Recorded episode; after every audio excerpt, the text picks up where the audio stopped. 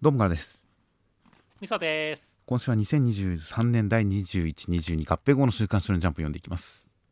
はい。はい、玉の合併号でちょっと発音がおかしくなりましたが、えー、で、えーいきなり表紙の話、まずは表紙の話をしますと、えー合併号恒例の、えーテーマにちなんだ集合表紙、今週、今回は、えー何にちなんだのかはよくわからないんですが、えー猫の集合表紙となっていました。そうですね。にゃんにゃんにゃんと大集合ということでね。はいはい。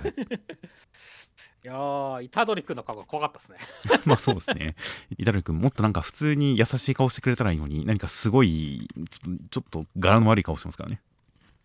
そうですね最近のすさんだ虎杖君が出てきちゃってるんですかね。まあそうですね、こんなドラ猫感、まあまあ、板鳥君の中での猫のイメージがドラ猫感なのかもしれませんが、あとは今回、まあ、一応アクリルスタンドプレゼントの方で、えー全員のカットのこの全体図が見えて、こういうあのおまけ企画で、プレゼント企画であのカットが全部見れるというのは大変ありがたいんですが、今回、このゆずさくらさんちの大作戦の太陽君のイラストが異様に艶っぽいんですよね。エッチっすよね他の女性キャラもみんな可愛いんですが、この艶っぽさはちょっとダントツですよね。そうなんだよねこういうのは本当逃げ上手の若君とか暗号学園のイルハが強いかなって思ったんだけどそれらをぶっちぎって太陽君がやばいねっていう 感じでしたねという感じなので、まあ、本当、権平先生の画力が年々上がっている、日々上がっているというのもあるとは思うんですが、それと同時に、なんかこの獣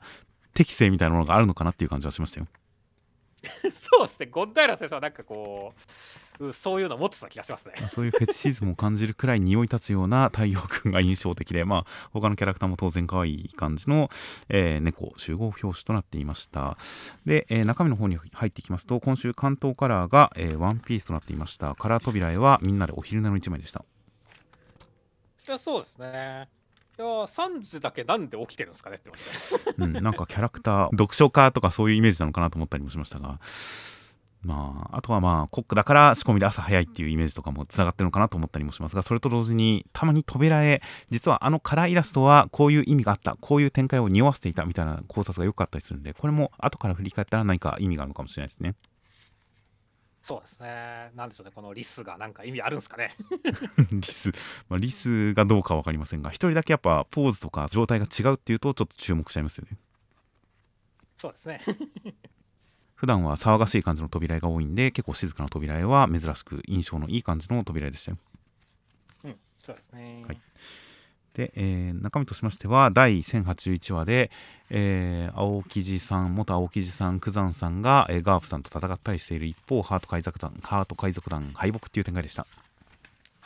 いやー九山さんがね黒ひげの客将としているだけだったらまあわかるんですけどまさか本当10番戦船長みたいな形でがっつり仲間になってるとは思わなかったんでびっくりしましたね。そうですね。ちょっとしたなんか触覚扱いかと思いきやという感じで。でここの黒ひげさんと意気投合して誘われた後なぜ仲間に入る決断をしたのかという間がごっそり抜けてますからね。そうなんで利害が一致してりゃいいのさ。っていうところで何かしらあったんでしょうけれどもそこは分かんない感じでしたね。いやー大変気になる展開ではありますよ。そうですね。そしてまあこ,、ね、このガーフさんとの戦いに関してはね本当その前に九山さんがひばり茶を凍らしたりして。はいはいはいやっぱちょっとヘイトを食べる展開になったんで、まあ、今週ガーフさんがこうブルーホールって言って落としたところはちょっとすっきりしましたねって感じで。まあそうですね。殴って。でもうかつての一番弟子であるみたいな感じのそういった関係性も示されましたから大変エモい戦いになりそうですね。そうですね。そしてあとまあ今週もう一個のびっくり要素といったらあのやっぱねハート海賊団沈没まあハート海賊団壊滅っていう展開？はいはい。に関してはまあ最終的にねあのベポさんが頑張ってくれて助かったとは言ってもちょっとびっくりでしたねまあそうですね。でベポさんがこのローさんを担いで逃げていく。で他の仲間を置き去りにしてというところまで描かれるんでなんかキッドさんの方よりもより敗北感を感じる展開でしたよ。そうですねそしてあとはね本当にこの後ねエッグヘッドに黒ひげの船が出てくるみたいなのが前ありましたから、はいはいはいもしかしたら本当にローさんたちが逃げてるのはエッグヘッド方面でルフィたちとの合流があるんじゃないかなっていうところも考えはあるんでちょっとそこら辺は楽しみだなと思ってるんですよね。まあ、確かにそうですね。敗北したキッドさんもローさんも当然負けたまま退場とはならないでしょうからどのタイミングで再登場するのかどういった立ち位置で絡んでくるのか分かりませんがまあはるか将来かもしれませんし急 今すぐなのかもしれないんで確かにその辺読めない分大変いろいろ楽しみな要素が各方面に散らばってますよ。そうですね。本当ワンピースは面白いって感じです。本当にこの最終章的なものに入ってから新章に入ってからの展開の速さと何でしょうスケールのでかさがたまらないのでいや本当に各方面の戦い各方面のキャラクター大変楽しみです、はい。では続きまして「呪術廻戦」の第221話内容としましては五条先生復活して宣戦布告という展開でした。いやー先週復活した五条さんたちが虎杖君に何言うのかな最初何言うのかなっていう話してましたけど、はいはい。まさか虎杖君たちに何も言わずにもう一瞬で賢者さんのところに行ってしかもその時に出てきたセリフが「お前さもっと言葉を選んだ方がいいんじゃないか。今はの際だぞ」って。かっけーっていう感じでしたね。そうですね。いや本当に虎杖君たちの前にシリアスで来るのかおふざけで来るのかみたいな予想をしていましたがそんな予想は全く意味がなかったですね。いや本当ですね。この想像の斜めを言ってくれた感じだったんでめちゃくちゃ面白かったですねっていう。本当あこの手があったかそりゃもう五条先生一番かっこよく描くのはこれだよって思いましたよ本当に。そうですね。いやーだからやっぱ本当五条先生が出てくるとねこの漫画花が出てくるなっていう感じがしてすごい良かったし、はいはい。は いでねあと浦梅さんもね本当てめえ誰だよみたいなので一周したりとかね。はいはいはいはい。でスクダさんたちともこうやり取りしたりとかっていう感じでね。いやーでまあ一気に決着かなって思ったけれどもね仕切り直しっていう展開でしたけどね。はいはいはい。いやーでもこれに関しては本当でも12月24日でいいだろうみたいな形で言ってるセリフ回しのかっこよさおしゃれさもあったりして、はいはいはい。命日が2つあったらっていうのもかっこいいですからね。そうそうそう。だからすごいなんかこう期待が高まっていく感じの一話になってよかったですね。いや本当に五条先生がいろいろ持ってってくれましたしあとは前半の五条先生復活させるために天使さんたちでわちゃわちゃみたいな天使さんが殺しちゃったみたいな この辺のわちゃわちゃ感、なんかみんながそれなりに集まってきてたくさん集まってきて、えー掛け合いをして盛り上がっている感じというのが本当に最近の辛い展開の多かった呪術廻戦の中ではかなりこう雰囲気的にも上向いている感じがあったのでこう何か雰囲気的にもこの五条先生復活が何かいいきっかけになりそうでまあ本当に楽しみですよ。いや本当そうですね。天使さんも思った以上に元気でちょっと魔法少女っぽいかっこよかったしね。っていう。まあそうですね。戦闘に参加しなくても結構掛け合いだけでも存在感示せそうだったりするんでいろいろ楽しみですよ。そうですね。では続きまして僕の「ヒラカデミア」の第386話内容としましては、えーダビさんが自爆しようとしてやばいんで飯田君轟君担いで走っていきまして、えーオールマイトさんが来たという展開でしたいやー今週のヒーローアカデミーは熱すぎるでしょっていう感じでしたね。いやー本当にもう画力も天井知らずでどんどんどんどんなんかすごい絵面になっていきますしイラスうんもうすごいですし展開的にも本当にこれまでの総決算感が強かったですね。いや本当そうですねまず本当最初のところでねあのやっぱダビさんとかに中途半端なやつみたいな感じで言われた轟くんがねはいオールマイトさんのね迷いを抱いて戦ってもあれには勝てない。悩んで迷ってそんな少年が心に決めた思いこそ何より尊いっていう形で背中を押してくれてはいはいでそれで本当今飯田君とね轟君が奮起してで飯田君が轟君を囲むためにね迷子俺の足はね迷子をと導くためにあるんだからって言ってるところとかめちゃくちゃ熱くてもうちょっとこれだけですでに泣きそうだったからねっていう。いやー本当ですね。轟くんも飯田くんもちゃんとそのオリジンがヒーローとして志すための迷いと決意が今まで描かれてきたキャラクターですからね。そうだね。それが全部乗っかった行動セリフ決意っていう形でいやーこの先この2人が頑張ってくれるのが本当に楽しみですよ。楽しみですね。そしてまあ何よりその後のね本当オールマイトさんとオール・フォー・ワンさんの対峙に関してはもう来たいやついに来たぜっていう感じでしたよね。そうですねいやもう本当にいつかこの展開はあるんだろうなとは思っていましたがそれでも頭の片隅にある感じで、まあ具体的には想像してなかったのがついに来るのか今週来るのかここで来るのかっていう感じのすごい盛り上がりがありましたしそっからの最後の邂逅のシーンのテンションのぶち上げてくる感じはすごかったですねいや本当そうですね。このなんだろうね個性がなくてもヒーローはできますかっていうこのかつてのデク君の問い？はいはいはい。このねある種そのまあオール・フォー・マイトさんがねそのデク君がヒーローになるにあたっては個性を与えることによってあのデクをヒーローにしたっていう展開で。逆に言うとはいこのデク君のこの1話かなんかやった問いに関してはまだ答えられてないっていうところでそれをこうここでオールマイトさんが答えを出すのかって考えるともうテンションバカ上がりだよねっていう感じですからねそうなんですよね。だから本当に連載開始当初この動画でのコメントとかネットでの感想とかでもあのまあ個性をもらうことに関してその展開に関してあ無個性のまま頑張る漫画なのかと思ったら個性もらっちゃうんだみたいな感じのちょっとがっかりみたいなコメントとかもいっぱいあったりしましたがまあそれでもこの漫画はその個性を譲り受けて頑張っていく成長していく物語としてそういう作品としてすごく素晴らしいものになってはいるんですがでもやっぱりその無個性のままヒーローになれるかどうかっていう疑問に対しての答えは結局出してはいなかったですからね。そうだよね。なのでこれが最終章になってからずっと言われているこれはみんながヒーローになるまでの物語だという形でそのみんな本当に個性に関わらずみんながヒーローになるための物語という形でこの本当にデク君が語りかけるオールマイトさんに個性がなくてもヒーローはできますかと聞いてくるこの1話の構図の聞かれてる対象がこれ学生時代のオールマイトさんなんですよね。そうだね。だから自分自身への問いかけなんですよね。そうなんだよね。そこもすごい胸にくるものがあるよねっていう。オールマイトさん自身が自分自身過去の自分自身が思っていたであろう疑問個性がなくてもヒーローはできるのかというのに今答えを出そうとしているというのとそこでこの立ち向かうオールマイトさんがなんかもうガジェットガジェットモリモリでなんか武装してる感じがかっこいいですからね。そうなんだよね。いやー何を見せてくれるのかって感じだよねいやどういったアーマーになるのかは分かりませんがやっぱりあのバットマンがこうジャスティスキラーみたいな感じでこうすげえ重武装で戦ったりとかあれがかっこいいみたいなああいうノリがあったりするんでまあオールマイトさん残された個性の残り火で戦ったりするのかなみたいな予想もあったりはしましたが個人的にはそうではなく完全に無個性になった状態でガジェットで戦うってそれはめちゃくちゃ熱いじゃないかっていう感じでもう盛り上がりまくってますね。本当そうですねあとはね、本当そのオール・フォー・ワンさんに対峙するところでね、無個性でもオールマイトさん、本当笑顔で立ち向かうはいはい。っていうところに関してはすごい良かったし、それを受けてのね、オール・フォー・ワンさんの方ももう怒り心頭ではあるけど、同時にやっぱ笑顔っていうね、はいはいはい。オールマイトが来たか無視できねえぜ、にやりみたいな感じはいはいはい。このくしくも両者笑ってるっていう構図がめちゃくちゃ熱いなって思ってそうです。ね。まあ、いや、まあ本当にいろいろとこう感情がだんだん、まあ、死柄木さんの影響か、感情をだんだんあらわにするようになってきたオール・フォー・ワンさんが、どういった思いなのか、なんか喜びなのか、嗜虐心なのか分かりませんが、どういった思いなのかも分かりませんし、いや、本当にこの作品の中で、オールマイトさんがいつか来るこの瞬間、これはもう、本当に大変盛り上がる展開ですし、死にそうで怖いですね。それはそうなんですよね。うん。という感じなので、もう本当に大変どういう戦いが展開されるか楽しみです。はい、では続きまして坂本デイズの116話内容としましては、えー坂本さんこの徳積む人を倒しましてドクスカイさんがリオンさんたちを襲っててやばいという展開でした。いやーまあ徳を積む人樋口さんですけども、はい。いや樋口さんねあの普通にまあどうやって戦うまあ普通になんていうのか頭いかれって面白かったですし、はいはい。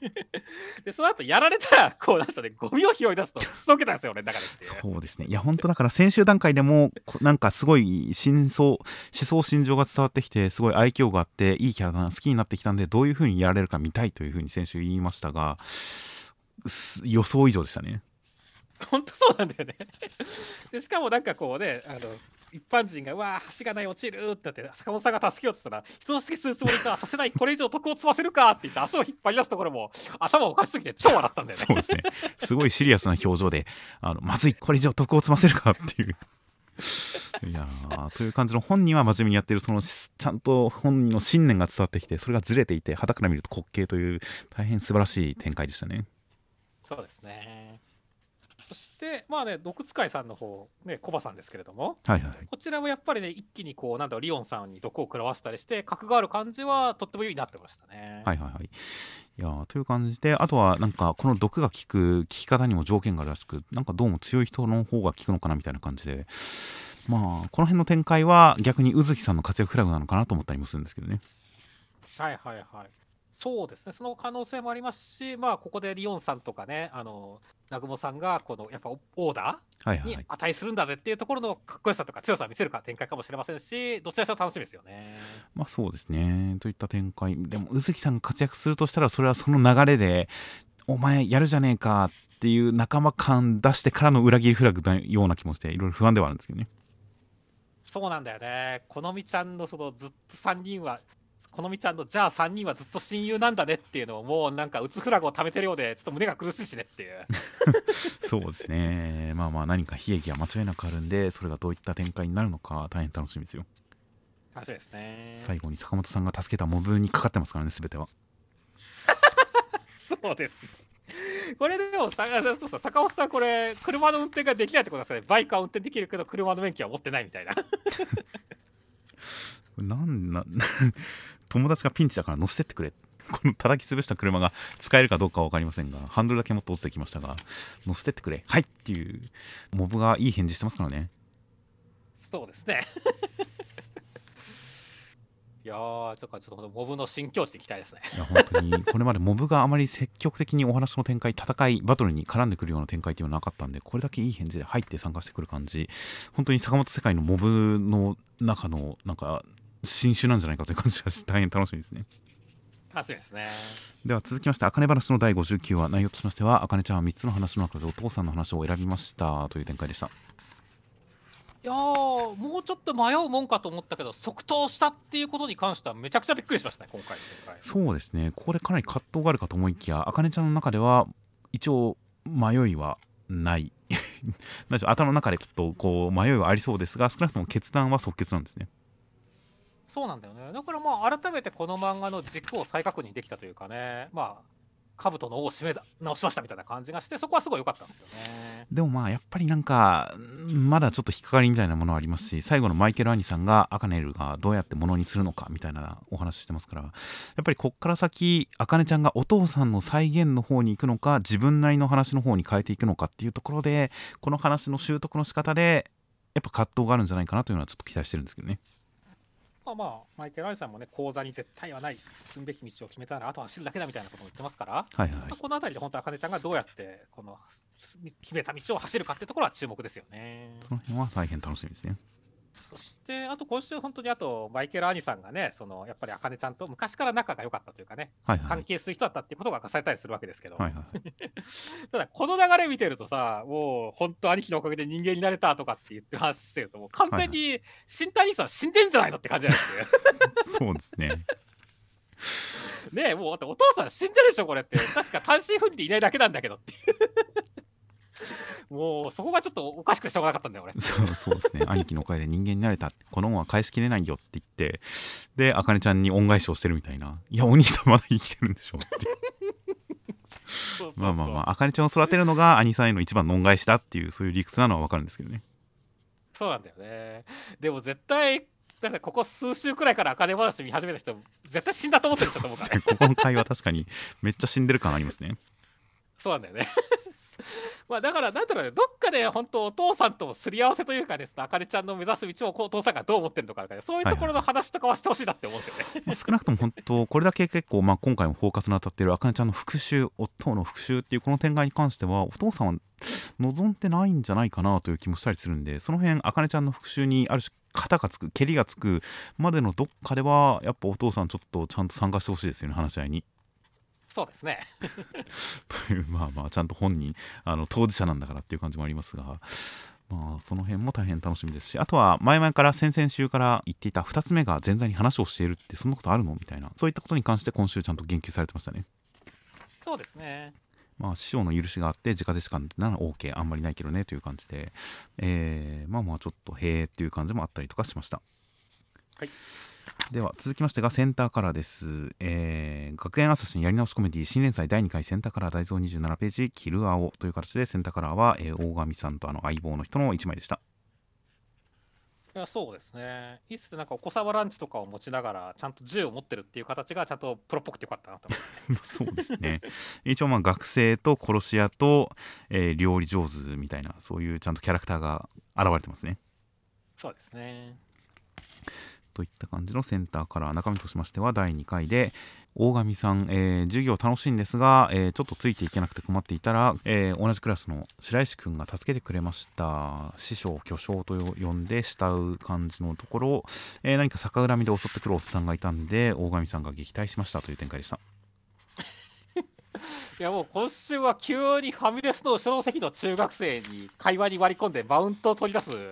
激ヤバ小物おじさんが出てきたのは笑いましたね しかもなんかひろゆき信者らしいですからね。そうですね。めっちゃうぜーっていう感じよかったよね。そうですね。確かになんか、まあ、最終的に暴力に走るからもういもうどうしようもない感じでしたがそれ以前暴力に走らない段階でも本当にすごく嫌な人というのをこんなに嫌な人よく描けるなというぐらい嫌な人でしたねいや本当そうですね。まあでも藤巻先生は意外とそういうなんかこう不良みたいなの書くのうまいじゃないですか。そうですね。結構藤巻先生っぽいなと思いましたよ確かに。そうなんだね。からちゃんとそういった悪いやつを使って、まあ、スカット削撃というかねスカット論破、はいはいスカット削撃みたいなことをしてるのは良かったですよね。そうですね。で最後川にぶち落とす時に、えー落ちずに済みそうだったパソコンを忘れ物って言って渡して余計なお世話っていう余計なお世話返しも一応ちょっとこうトンチの効いてる感じでしたからね。そうですね。いやーだからちゃんと1話の内容としてちゃんと起承転結オチがあって面白かったですよね。はいはいはい。そして、まあ、あとはねなんとこう 大神君をこう子供にした蜂の製造元のこうトップの娘が同じクラスにいるっていうまさかの偶然っていうね。そうですね。この辺りめっちゃサクサクしてていいなって思ってね。そうですね。まあだからこれ最初の第一の扉絵でボスの娘かなって僕らが言ってたのが全然違いましたねいやそうですね。ただ逆にここのポジションだと、まあ、ヒロインにしやすいというか、なんかはいはい、感じのところに収まりそうな感じはあるんで楽しみだなと思ってますね。いや本当ですね。製薬会社の娘ということでまさか子供になった女科学者じゃないですよね。わあでも女科学者ポジションはもうなんかワニブチさんっていう元妻がいるからな。どうなんだろうな。でもまあ可能性はあるな。分かんないなって感じ。ですいや。まあまあまあさすがにそこまでコナンってことは当然ないと思うんですがいやどういう絡み方をするのか正体をまあ隠したまま付き合っていくドタバタなのかある程度正体をばらしてそういった何か学園生活の二重構造を作っていくのかいろいろ期待したくなるところはあるんでまあ大変楽しみですね楽しみですね。では続きましてが一之輔の滞在の第22話内容としましては、えー翼くんおばあちゃんがアルツハイマーなのかな自分を突き落としたのはなぜだろうという感じで大変こう悩んでいたんですがおじいちゃんに諭されて、えー感動して頑張ることを決めたんですがどうやらおじいちゃんの方がアルツハイマーだったっていう展開でした。いやーほんとおじいちゃんが方がアルツハイマーだったっていう展開はすげえびっくりしたし、はいはいはい。ほんと最近のうちの世間には毎回びっくりさせれてるなと思いましたね。そうですね。いや先週でこの展開はちょっと予想してなかったですが今週通しておじいちゃんこの何度も飯を食わせてくれては前もって言われて何の話だっていちいち返すっていう感じで親っていう感じはずっとしてましたからね。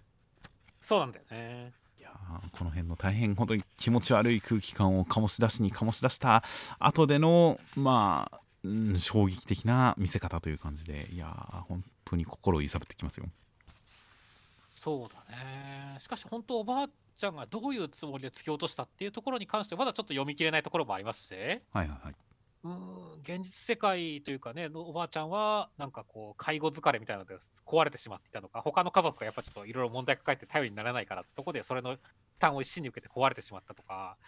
もしくはね施設に預けることに強い抵抗があってっていうところなのかもしれないしとかそこら辺まだ全然読み切れないじゃないですか。っていう。そうで。すねまあまあアルタイマーの施設におじいちゃん預けてるっぽいですしあとおばあちゃんはこれが夢である。まあもともとこれが翼くんの夢の世界であるっていうこと自体はまあみんな共有してるわけですが他の人に関しては自分が現実にいてこれを夢であるというみんなで同じ夢を見てるという認識があるかどうか分かんなかったですからねそうですね。でここでまだ私たち夢を見ていたいのっておばあちゃんの言ってる言葉が単なるこれが翼くんの夢でそれが続いてほしいというだけではなくて実際おばあちゃん現実のことも分かった上でこれが夢だと分かった上でここにいるのみたいな感じもしてきますし。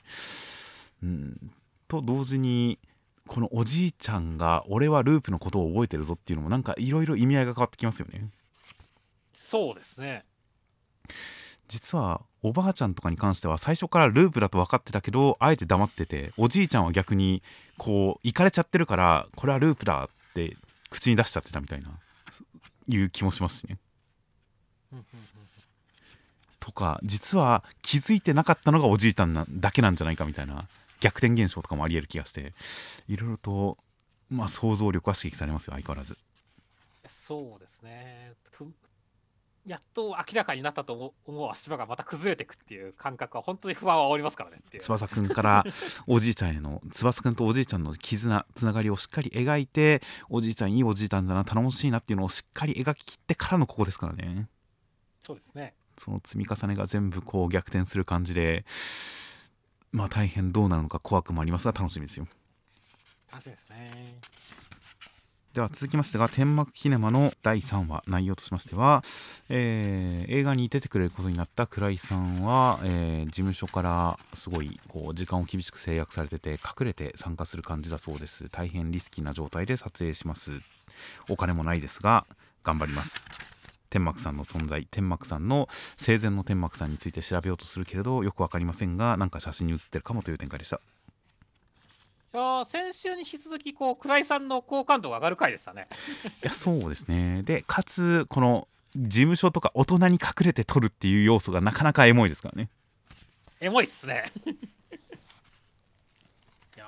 ーだから本当に世間的にもすごい有名なねや子役というかね役者アイドルみたいな人がね一緒はいに頑張って一緒に映画撮ってくれるしかも隠れてっていう、はいはいはい。いやー青春だね。そうですね。キュンキュンしちゃいますねこれは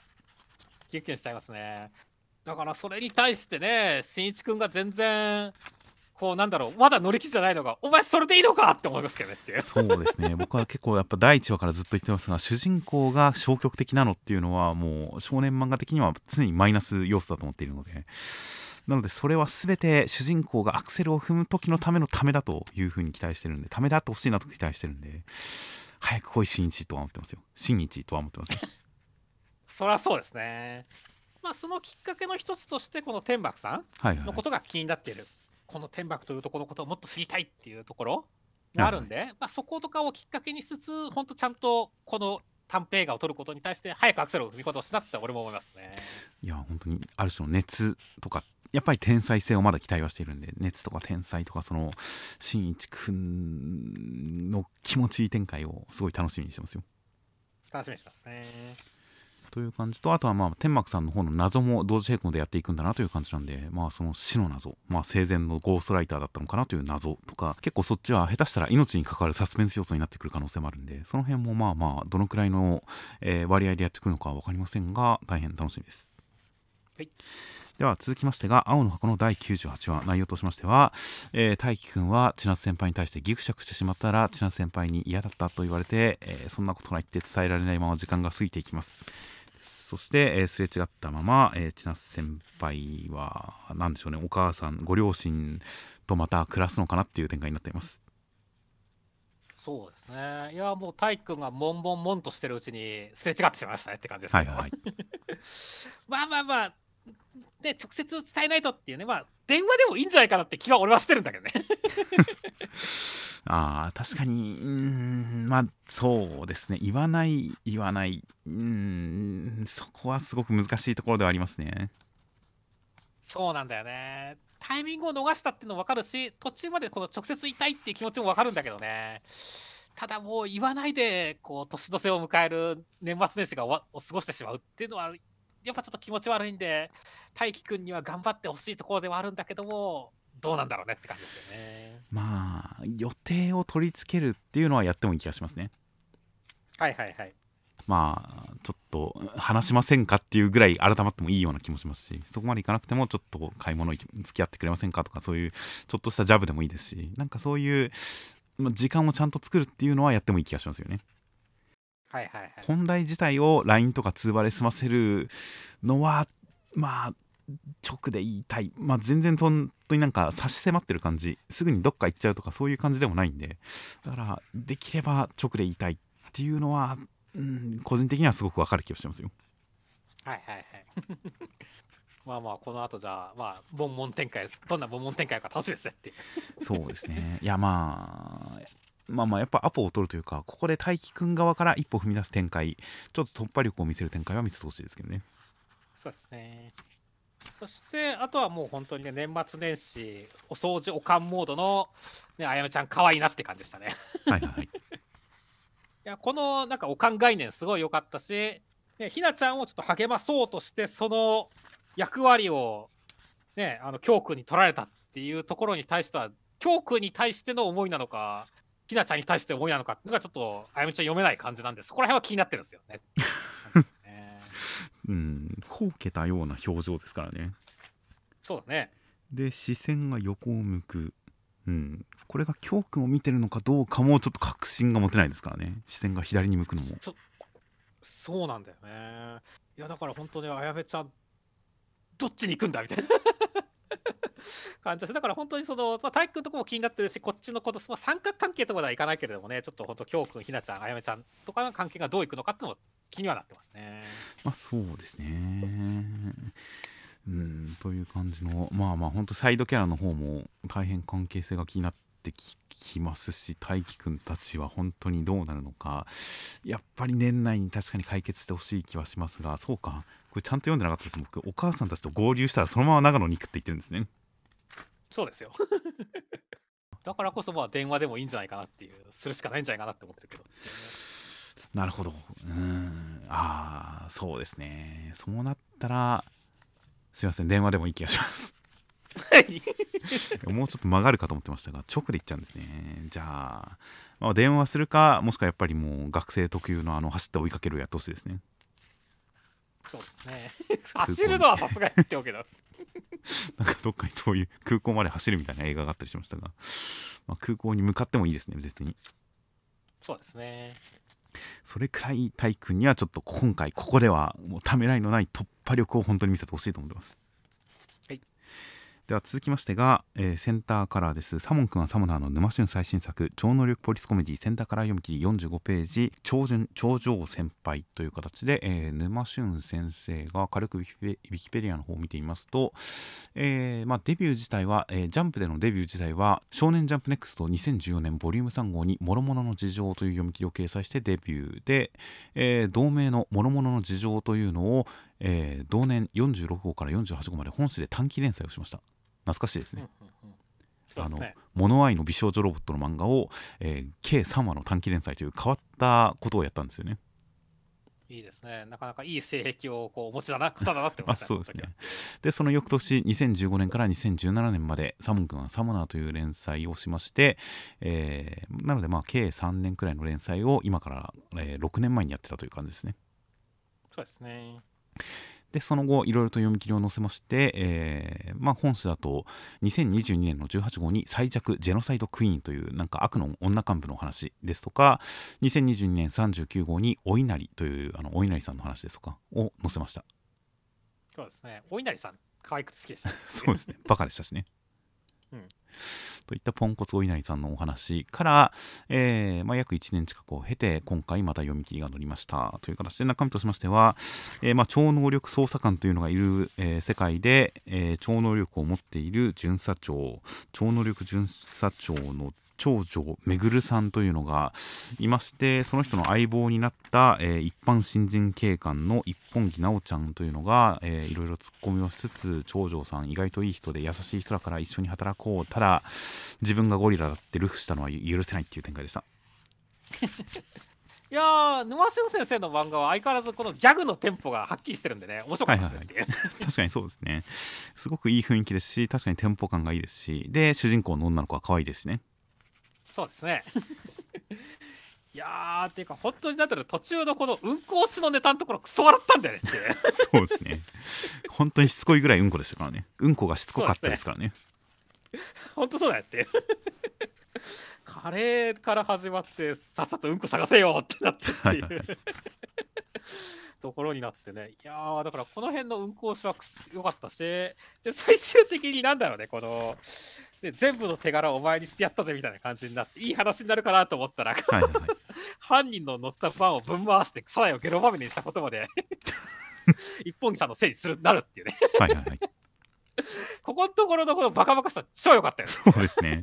いや、結構楽しく、本当に途中のネタネタも全部、小ネタ小ネタも全部面白く笑いながら読んでましたが、やっぱ最後の見開きで、この一本木さんがバンをぶんぶん回してゲロまみれにしてたっ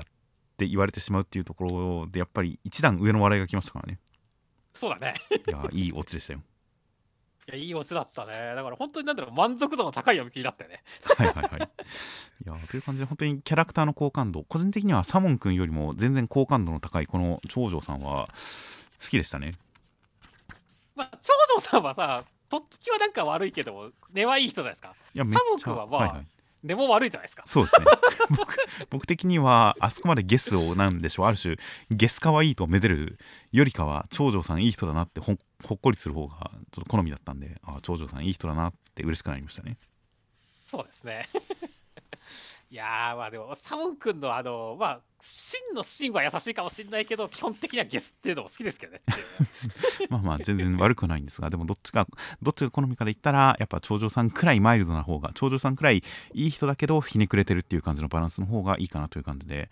まあでもまあいろいろ含めて本当に沼俊先生はキャラクターのこの好感度の高いキャラクターの設計というかキャラ作りがうまいなと思いましたよ。そうですねいやだから本当になんだろうね。また本当沼先生新連載見たいよねって感じでしたね。そうですね。本当に読み切りのアベレージが大変高い気がしますので。いやどの企画でも本当お稲荷さんでもあのジェノサイドクイーンでも今回の長女さんでもどれも連載化したら一定の面白さを保証されていてそっから先まあこうどこまでいけるかっていうのは分かりませんがでも確実にすごく面白いものにはなりそうだなと思いますからね。そうですね。うん、どういったネタなのか。もうここまで来ると本当何で連載をするのかなっていうのが楽しみっていう感じで待ちたいと思いますよ。そうですね。では続きましてが「逃げ上手の若君」の第107話内容としましては、えー時行くんおじさんに諭されて頼重さんに、えー子が親にしてあげられることを考えろということを言われて頼重さんのもとに向かいます。そして頼重さん、えー撃たれようとしているところに時行くんが現れて鬼ごっこという展開でしたいやー本当にまず最初安家さんのねもう失うものがない我らと違い義家には死なねば守らないものが死なねば守れないものがあるっていうところに関しては結構ハッとさせれるはいはいセリフだったし、まあ、それらを受けての上でのこのねやっぱ同等の主君としてただ誇れそれが武士の主君としての責務だっていうところに関してはめちゃくちゃ説得力があったんでね、はいはいはい。でそこに行って本当に時行が何をするかっていうところの流れはすごい良かったし実際それで何を見せてくれるのかっていうところでのこの最後のお兄さんこちらに関してはもうマジでテンション上がる展開で良かったなって感じですそうね。ですね。いやーもうここまでの軽装というかもうなんでしょうね露出で ここまでの露出での挑発ですからね。そうだね。いやーでも俺こういうのすごい好きなんだよなこのある種このこの戦の決まりを定める時行を殺せば高氏の勝ち逃がせば全てお前の負けとするっていうこの一方的な宣言はいはいはい。俺これすごい大好きなんだよねっていう。なるほど。うんなんだっけね、あの、蒼天航路っていう漫画で、この劉備が、場場所的にはすごい配送みたいな感じなんだけど、はいはいはい。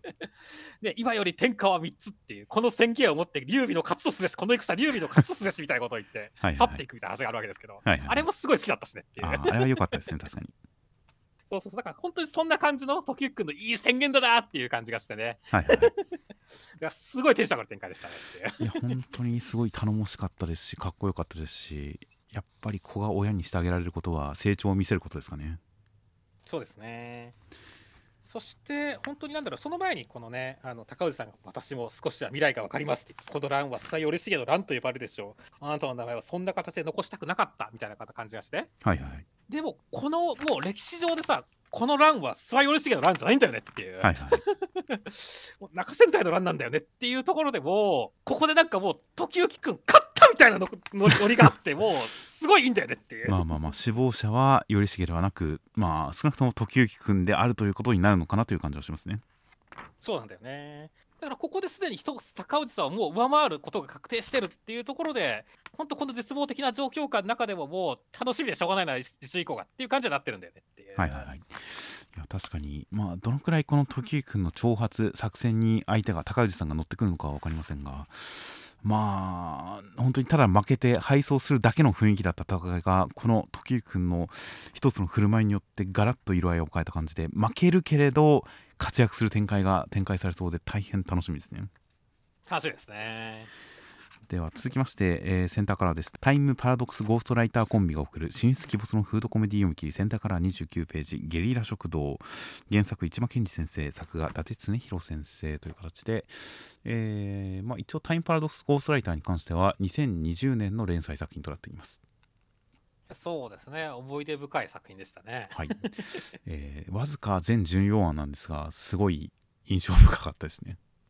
そうですね。めちゃくちゃ語ってた印象ありますからね。まあそうですね。すごく すごく本当にすごく覚えている作品なんでそれはまあすごいことだと思います。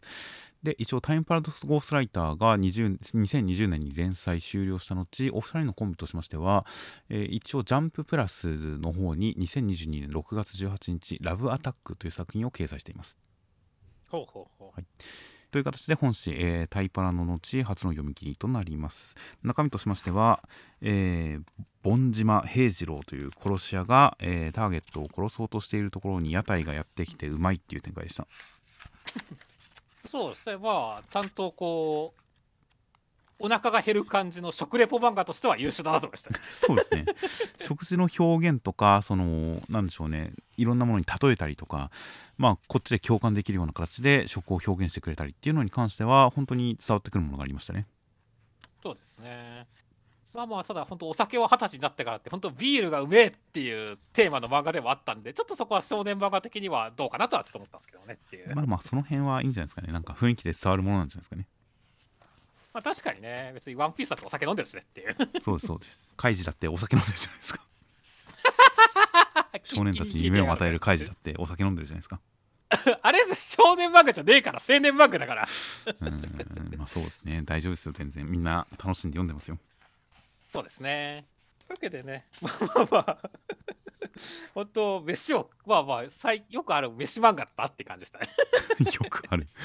まあこの暗殺者が食事に邪魔されて暗殺ができないっていう設定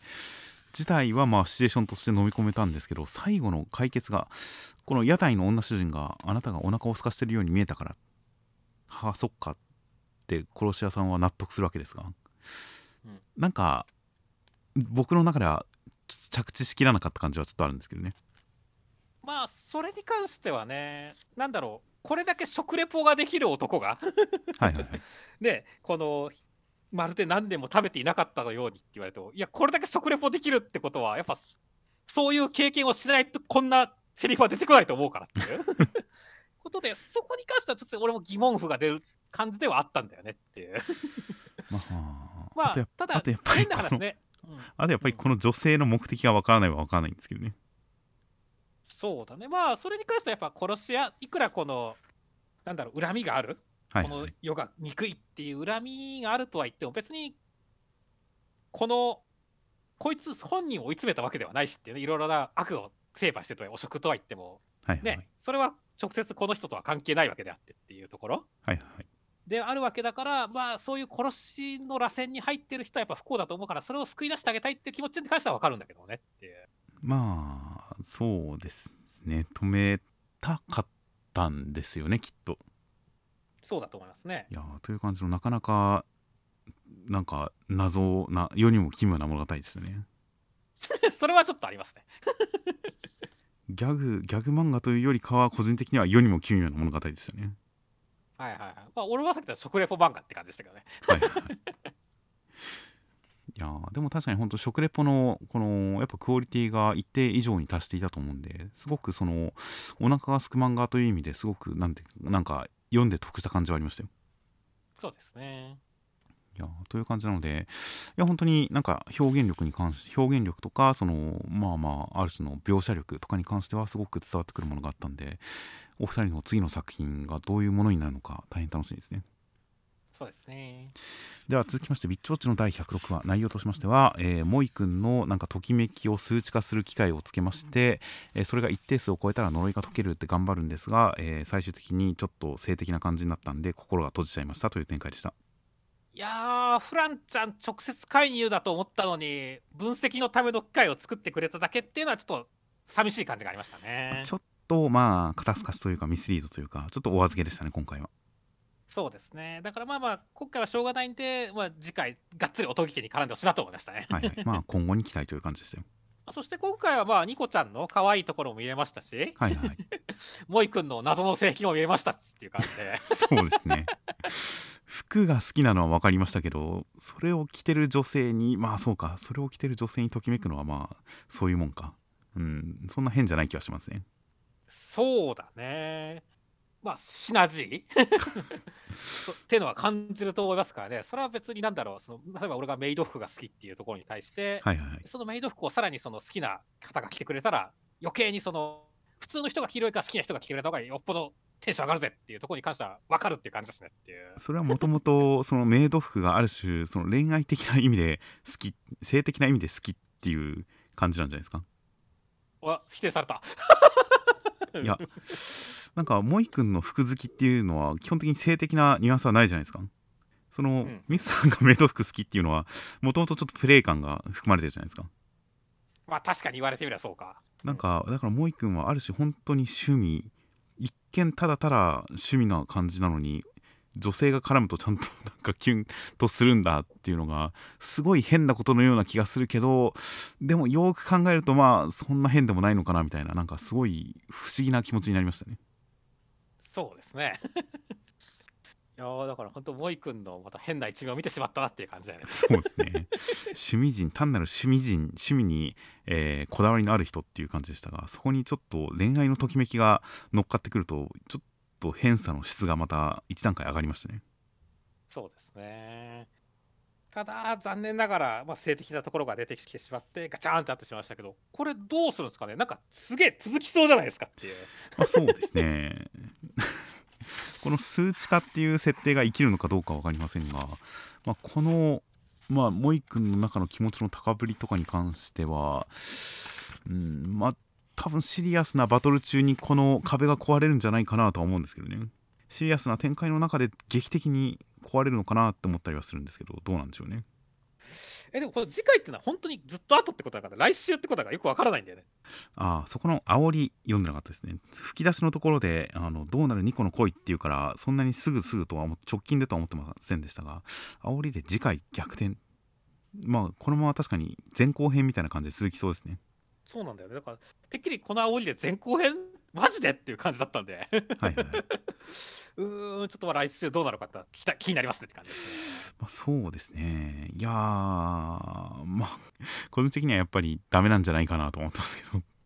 それがどういう理由でダメになるかは予想がつかないんで。まあまあ、うん、逆にそのあのこっちの予想を超えて意外な展開本当に萌君が恋愛に目覚める展開っていうのが急に出てきてマジでってなるかもしれないんでまあ大変楽しみにはしていますよそうですね。という感じであとはまあまあこのカンちゃんが、あのーモテる女の特徴をニコちゃんにつけようとしたら大失敗。で普段のニコちゃんの方がモテる女の特徴をやっていたみたいなこの感じの日頃のニコちゃんたちのこのキャラクター性みたいなものをちょっと視点をずらしたり言い換えたりすることによって再認識させるようなこういった言葉遊びが結構好きなんで今回このカンちゃんの、えー失敗するパートとかすごい好きでしたよ。そうですねでは続きましてが「アンデッド・アンラック」の第156話内容としましては、えーまあジーナちゃんショーンさんちょっと、えー良くない命令違反して良くなかったんですが一応協力してくれてなんとか宇宙ステーションにドッキングできました。フィル君がいたけれど宇宙服着てないし怖いっていう展開でした。いやそうですね。まずは本当にショーンさんのこの立ち位置くっそ面白かったですねってい それはどの辺ですか？やもうみんな何々の処理を何々の近くの調整を何々作って了解ショーンさんは待機っていうね。まあ消えるだけですから。そうそう。この扱いっていうね。でなんだろうじこうすごい男を見せた後もねこの見てわかんない。パイプの確認だよって言って男を見せた後にもかかわらずジーナさんにスルーされるとかね。はいはい なんだろうね。このなんか落ち担当としてのショーンさん輝いてるなって思ったねっていう。まあまあ普通にあの一応頑張ったなっていうその後軽く軽ツッコミはありましたが、まあ、ショーン君はちゃんと男見せたと思いますけどね。うん。そしてあとはねあとフィル君が出てきた時に対するこの人ひなんかこう一般人リアクションみたいな。ここえあんのかみたいな感じのところとかね。こういうところで俺はショーンさん活躍してるなと思ったんだよねっていう。まあ、確かにリアクション担当としてはすごくいいポジションを得てますね。そうなんだよね。そしてまあさっきも言ってましたけど本当にあの今週に関してはフィル君怖えっていう感じだよねっていう unfeel って何ってもはや分かんなくなってきましたね。そうなんだよね。その真っ暗な宇宙ステーションにこう宇宙服も着ずにしかもなんかお誕生日ルックな格好でいるみたいな。はいはい、これガチで怖いからホラーやんって思ったから。そうですね。コズミックホラーな感じですがあとこのニコさんがドッキングする時に何者かに操縦を奪われてるというのもこれに関してはフィル君というよりかはユーマもしくはマジで AI かっていう感じなんですけどねそうですね。だからなんだろうそのホラー要素とミステリー要素みたいなこの2つがダブルで乗っかってる感じ？はいはい。この通常のやっぱこのフィルクを助けるぞっていう展開にそういったものが乗っかってる感じがもう面白さが20にも30にもなってていいなって思いましたね。そうですね。ある種まあエイリアン以来のこの宇宙ホラーみたいな定番がありますから。いやーちょっと思ったよりも本当になんか ホラー展開な感じですごくなんか好きな感じになってきましたよ。そうですね。といった感じなので果たしてまあフィル君以外に何がいるのかうん、ユーマがいるだけなのかそれ以外の何か別要素もあるのか大変いろいろ気になってきましたんでいや怖がりのショーン君の活躍が待たれますね。これはビビり役が大事ですよ。そうですね。まあホラーではやっぱりリアクション担当必要ですからねっていう。という感じなので果たしてどういった形になっていくのか大変楽しみですでは続きましてが夜桜さんちの大作戦の第175話内容としましてはえー京一郎さんにひふみちゃんは懐いたりしますという中太陽くんが面会ですっていう展開でした。いやいいね。本当にその京一郎さんとこのアルファ君ひふみちゃんどうなるのかなと思ったけど呼吸呼吸って言った結果敵って認定されるとこ面白かったねっていう。そうですね。ここはもう権平先生の画力の凄まじさが本領発揮してましたねいやそうですね。京一郎さんガチで怖いし気持ち悪いなって思ったし。敵って認定した時のこの鮮やかなカットよかったよっていう。そうですね。派手でしたしかっこよかったですし。かっこよかったね。いやこの「呼吸」って言ってるところの京一郎兄さんは本当にあももさんの息子だなっていう感じがしましたよ。いやーその通りですね。似てしまったみたいな。ちゃんとこの狂気の表情が似てましたからね。そうですね。いやー成長を感じたよね京一郎兄さんのいや間違いないですねそしてあとはね本当そのむつみちゃんがや方もねなんだろうこのやっぱ親になって。はいはい。なんかちゃんと成長してるというかね、ほんと京一郎兄さんをすごい、まあ元からね、ちゃんと手なずけてはいたけれども、さらにその手なずけ方が上手くなったっていうところ、貫禄ができたってところはいいなって思いまし。あとやっぱりこのセリフの「あのそっか私妹だったんだずっとママだからちょっと忘れちゃったくす」っていうこの感じのセリフの大人感がもはや20代後半にしか見えないんですけどねいや、マジでそうだね。いやー大人ですね確かに京一郎兄さんとかも成長したなと思ったけど、そのむつみちゃんの成長具合がマジで今週ははっきりしてよかったですね、本当に。いや確かにすごいむつみちゃんの印象というかむつみちゃんのレベルアップが感じられる描写そこが下手すると一番印象的なぐらいでしたねそうですね。あとはね、本当、まあ、親要素としてはね、本当、京一郎兄さんを説明するときもね、変態をママが好きすぎてパパが死ぬほど憎んでるぞっていうところのはい的な感じとか、あとはその、ひふみちゃんのアルファ化を見て全てを悟ったわみたいな、はいはいはい。この感じは本当、なんだ積み重ねを感じられてよかったよって、ちゃんと育ってきたんだなっていうねまあ感じそうですがしてっていうね。ちゃんと母親として見てきたんだなという感じがしますよ。そうですね。いやー、そして、まあ来週はついにこの太陽くん、シスっていうせ感じですねっていう。いやー僕はこのむつみちゃんたちを何年も続けてきた京一郎さんの真の成長が見れるのが来週なんじゃないかと期待してますよはいはいはい、なるほどね。太陽くんに対して優しい可能性すらあるとあると思ったんですよ僕はああ、難しい。俺もちょっとなどっちとも取れない感じがするねっていう。なんかこれだけ盛り上げてきてるんでもうまたいつものあれが見れるのかなみたいな感じを盛り上げてきてるんでこれを前振りにやっぱ京一郎さんの昔とは違うぜ感が出るんじゃないかなっていうなんかちょっといろんな想像が膨らんで楽しみですよ楽しみですね。いやーという感じで本当にある種連載が長く続く中で京一郎さんはもうこういう人として読者的にもある種ちょっと受け入れてるところがありましたが改めて第三者視点で見るとめちゃくちゃやばいな面白いなこの人っていうのが伝わってくる大変いい回でしたねそうですね。では続きましてが、えーマッシュルの第153話内容としましてはマッシュ君強いという展開でしたいやー、でもまず今週はまさかあいつがやられてしまうなんてっていう感じでしたねっていう。いやー本当でしたね誰でしたっけ？いやー、もうなんか急に出てきた知らない人って感じでしたねっていう。これなんだかんだマッシュ君が助けるのかと思ったら助けずに敵を撃つ展開でしたねいや、そうなんで、本当イノセントゼロさんの魔法の説明をするためだけに出てきた知らない人っていう感じでしたからねっていや普通に死んだっぽくてかわいそうって思いました いや、本当だよって。だから、敵取らなきゃって思いますよっていう。い いやー、雑、いいね、この、まあ、どうなんだろうね、今までとは違ったレベルの雑さがあって、ちょっとびっくりしたよって、逆に。そうですね確かに確かにこのうんなんか今までよりもう一段階雑でしたね確かに そうなんだね。そして、あとはね、なんだろう、あの今週に関しては、今までこうやっぱ余裕しゃくしゃくだった、ある種、このシリアス度を崩さなかったイノセントゼロさんが、なんて言うんでしょうね、このマッシュ君のしかも踊ってる、どういうことだみたいな感じで、突っ込んでるところが、うわあ、マッシュ君チックにイノセントさんも入ったかっていう感じがして、ちょっと勝ったなって思いましたねっていう。まあそうですねまあイノセントズさんまあまあ多少その気は今までもありましたが今週は完全に飲まれてましたからねそうですね。いやという感じで神も力を貸したと個人的にはただひたすらに筋力で何とかしてほしい気持ちもあったんでなんかあのベルセルクでガッツが狂犬の鎧を強戦士の鎧を身にまとったらちょっと残念だったみたいなああいう感じがあるんですが全部筋力で何とかしてほしかったなみたいな感じもあったりするんですが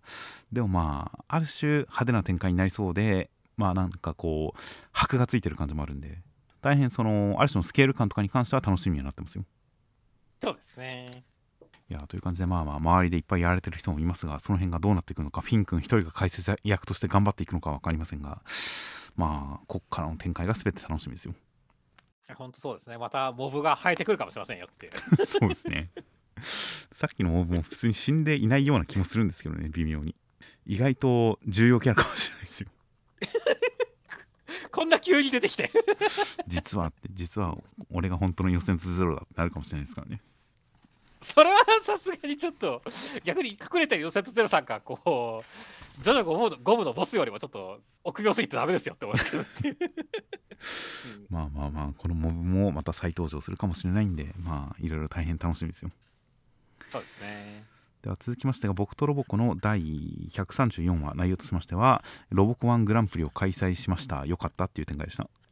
やそうですね。いや今週結構そのやっぱロボコワングランプリっていうことで俺もいろいろ思い返してみて、はいはい。どこのロボコが一番良かったかなって言って思いついたのは何ですかね71話の初詣会。はいはいはい。マガツヒの神さんとバトルしたっていうのがありまして、はいはいはい。あのそこでこうロボコが呪われちゃうんじゃないですかっていう。はいはいはい。勝ったけれども腕がなんか明日かみたくなっちゃうみたいな感じで。そんなんでしたっけ？そうそうそう。だけどそこでこうなんだろうねこのロボコたもう年年始はロボコは誕生日なんで1月2日か3日忘れちゃったけど、はいはいはい。ロボコそうか膝の日だから1月3日かあの1月3日がロボコの誕生日であのみんなに祝ってもらったらこう笑う角には吹き吹きたみたいな形で呪いが消えるっていう回があるんですけど。ああありましたね。めちゃくちゃいい話なんですけどそうそうそう。でそこのやっぱ呪いが解けてるっていうかねそこのロボコのこのすごい幸せそうな笑顔はいはいあそこがめちゃくちゃ俺は感動したんでで可愛かったんでそこが俺の中のロボコワングランプリですねっていう話でああなるほど。まあ僕も考えてなかったんで今とっさに出てくるのはまあごくごく定番ですけどやっぱイメチェンに悩んだ迷走した挙句膝になったロボコですかね。ありましたね。まあみんなあそこを選ぶとは思うんですがまあちょっと定番選んじゃいますね僕は。ああいいっすね。だから 結構なんだろうね。まあ普通になんだろうロボコを振り返るって言った意味でもなんか面白い振り返り方の回だったし、で途中妄想が入ったりとかね。そうですね。ロボコが捏造したりとか結構刺さるネタもあったんでね。いや面白かったですね。まあそうですね。ちょっと千鶴くんはやばいなっていう感じがしますね。いやそうですね。ロボコ姉ちゃんって今だ言ってるしねっていう。そうですね。ちょっと洗脳が解けてないですからね。うっかり漏れてくる感じのやばさが今週は確かにだいぶ印象的でしたよ。そうですね。そして、えーローコは褒められると大きくなるらしいんでこれは今後の戦いでピンチになった時のパワープラーかもしれないですねああいいっすね。巨大化するという。はじけて混ざる展開かもしれないですからね。実際なんかあれじゃなかった？か爆発する回とかなかった？なんか大きくなありましたね。なんか爆発してましたねそういえば巨大化して。まあまあ今回はそこまでじゃないからいいけどねっていう。はいはいはい。という感じのなんかこの いい話からのちょっと軽く気持ち悪い感じのオチというのが大変良かったですね。そうですねでは続きましてがブラッククローバーの第358話内容としましてはメレオ・レモナさんが、えー崩れ去りながらも相手に攻撃を続けまして仲間がどんどん犠牲になったりとかして、えーまあ、それでもなんとか、えー命を燃やし尽くすと宣言しますという展開でした。いやー先週のジャックさんに続いて今週は本当グレンの獅子王の団員がガンガン死んでいく展開だったじゃないですか。はいはいはいこれに関しては本当にずっとブラッククローバーはなんかあんまり人死にが起こらないというかね、常に明るい雰囲気をまとっていた漫画だったんで、いや本当この最終決戦は結構びっくりな展開だなと思いましたねい。や本当ですね結構名付けようじゃないなモブキビだなって思いましたねそうです。そうなんですよね。で下手すれば本当メレオレオーナさんもここで命を燃やし尽くして消えてしまいそう死んでしまいそうな感じじゃないですかって。はいはいはいでだからこれに関しては本当になんだろう火の国の無償ヶ岳さんがね俺に会う嫁はいねえかなってアスタ君がメレオレオーナ様とかどうですかみたいなこと言ってたじゃないですかっていう。炎使いでなんまあか気の強いみたいなそういう条件でしたからね。そうそうそうそうだからめちゃくちゃなんかそこのフラがあるかなと楽しみにしたけどメレオレオーナ様死んじゃうやんけどうすんだよ無償ヶ岳さんってちょっと思ってますからね。そうですね。まあなんか敵側が死人を生き返らせる魔法使いだからなんか最終的に生き返んないかなとは思いつつ読んではいますがまあジャックさんのこともあったし確かに主要キャラ死んでもおかしくないなっていう雰囲気はありますがうーんメレオレマ様は大丈夫なんじゃないかなという期待8割くらいで読んでますよ僕は今。はいはいそうですね、まあ、さっき言った通り俺もある種フラグがあるんで生き残るフラグその恋愛がっていう、はいはいはい。でそっちの方面でなんとか残ってほしいなって思いますねいやというまあまあ生き残る予想はともかくとしてまあ確かにある程度は死にそうな感じがしてヒヤヒヤしながら読んでいるというその緊迫感は確かに何かこうまあブラッククローバーいろいろ敵がこう悪魔つきだったりなんだりとか敵のレベルが上がるたんびに危機感は増していきましたが、まあ、今回この人が死んでいくことによってやっぱりこれまで以上に危機感を感じるような感じある種のインフレがあるんでまあやばいやばいと思いながら読んでますよとりあえず。そうですねでは、えー続きましてまた、え4コマが載ってます。ブラッククローバーミニキャラ4コマ劇場その6田代弓矢先生という形で火の国でのアスタ君の修行の時の様子でした。そうですね。いいですね。こう戦いながらもいい音色だって言って感動できるアスタ君はいい心の持ち主だなと思いましたね。いやーこれでこそアスタ君ですよ。アスタ君ですね。といった感じのまあまあなんかアスタ君のこの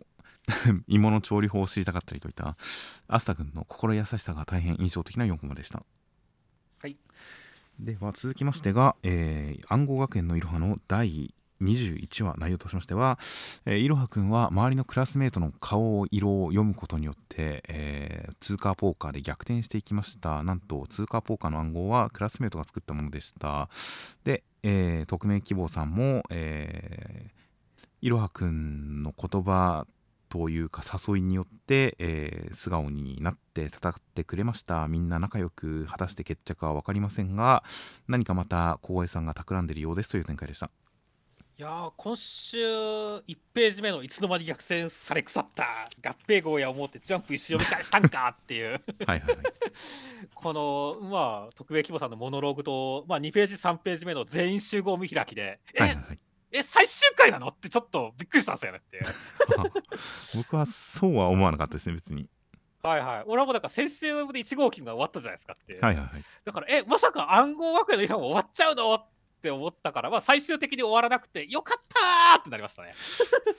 確かに言われてみるとそう思ってもおかしくないですね。なんか僕は、はまあそういうある種区切り的な展開なのかな仲間の絆的な何かなクラスの絆的な何かなのかなと思ったくらいですが確かに言われてみるとこれ最終回っぽいですね。そうなんだよね。それまでやっぱちょっと終わどんどんみんな終わってたんでっていう感じなんでね。ってい やーだからちょっと騙されたというかねまあちょっとハラハラさせられたっていう感じだったんですけどね。はいはい確かに。ですが最終回ではなかったですね。よかったですねそしてね、まあ、先週、まあ、いろはくんがね、逆転するにしても、なんか逆転の手なくないっていう、はいはい。圧倒的不利じゃない、どうすんの？っていうところに関しては、はい。ちゃんと理屈が今回出してくれたんでねっていう、しかも今回しかも今回めちゃくちゃ分かりやすかったですね理屈が。そう、分かりやすかったよねっていう。クラスメートの顔色を読んで勝つというある種もう努力友情勝利ですよ。そうそうそうそうそう。だからこれは本当にこのね、あの見開きページでみんなでバームクーヘンを食ったりして、進行を温め合ったからっていう。はいはいはいだからこそそこに参加してなかった匿名希望さんには分からないしっていうね。はいはいはい ところで完全にその裏をかけるというか、いろはくんが上回ってるところがちゃんとあったっていうところを示すっていう展開でもう、この手があったかっていう形がして、すごい納得感があってよかったよねっていう。いやしかもそのそのある種具体的な手段であるとこの顔色を伺うっていうのがすでに一回そのいろはくんの敗北のパターンとして示されてますからねそうだねそこのあの一度示された手段が回り回ってみたいな感じもすごく鮮やかでしたよ。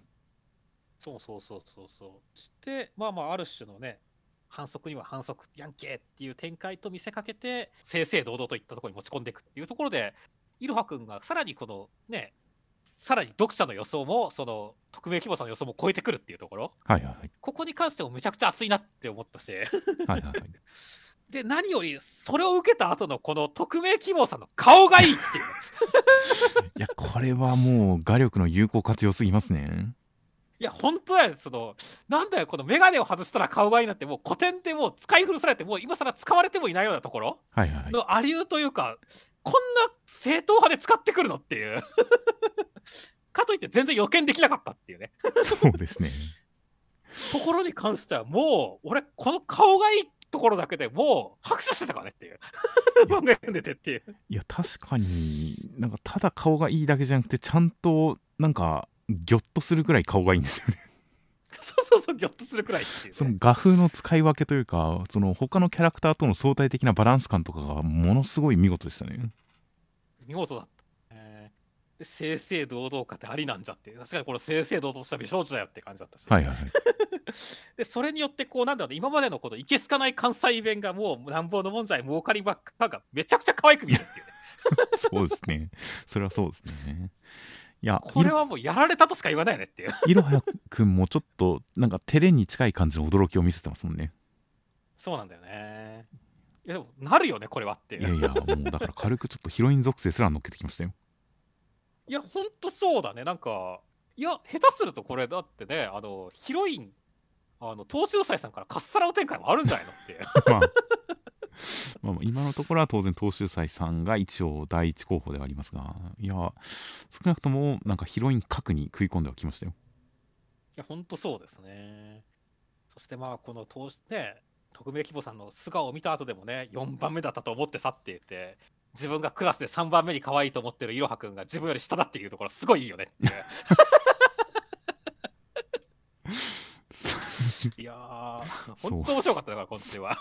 そうですね確かにいろはくんは本当になんかすごい自覚的にそういうことを思ってたんですねちゃんとすごいよねって。い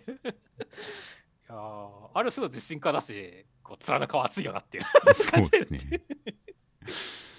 いやーというわけで、なんだろうね、あらゆる点がだから今週はもうめちゃくちゃ満足だったし、面白かったしっていう形でよかったですね。いや本当にいやー大変カタルシスもあって本当にこの勝負このいろはの「い」だっていうのも今までで一番かっこいいいろはの「い」でしたしねそうだね。いやーという感じで、まあ、通過ポーカー実は通過なのはこのクラスメートとの間のことだったんだなみたいな感じのところからのなんかよくわかんない展開が始まりましたね。まあまあまあ、だからまあ、逆に言うと、まあ、おそらくまあ、いろはくんが兵長となって、みんなを率いてっていう展開はいはいでしょうからね。まあ果たしてどうなるのか、他のクラスの対決になるのか、それともやっぱり、まあ、この暗号学園というのが創立されたその戦争を止めるとどういうことかっていう、なんかシリアスな方向に行くのか分かんないですけども、まあ、ちょっと新展開は楽しみですよね。まあそうですね全員同じメガになったらちょっとビジュアル力が弱まっちゃう気も気もしますしね。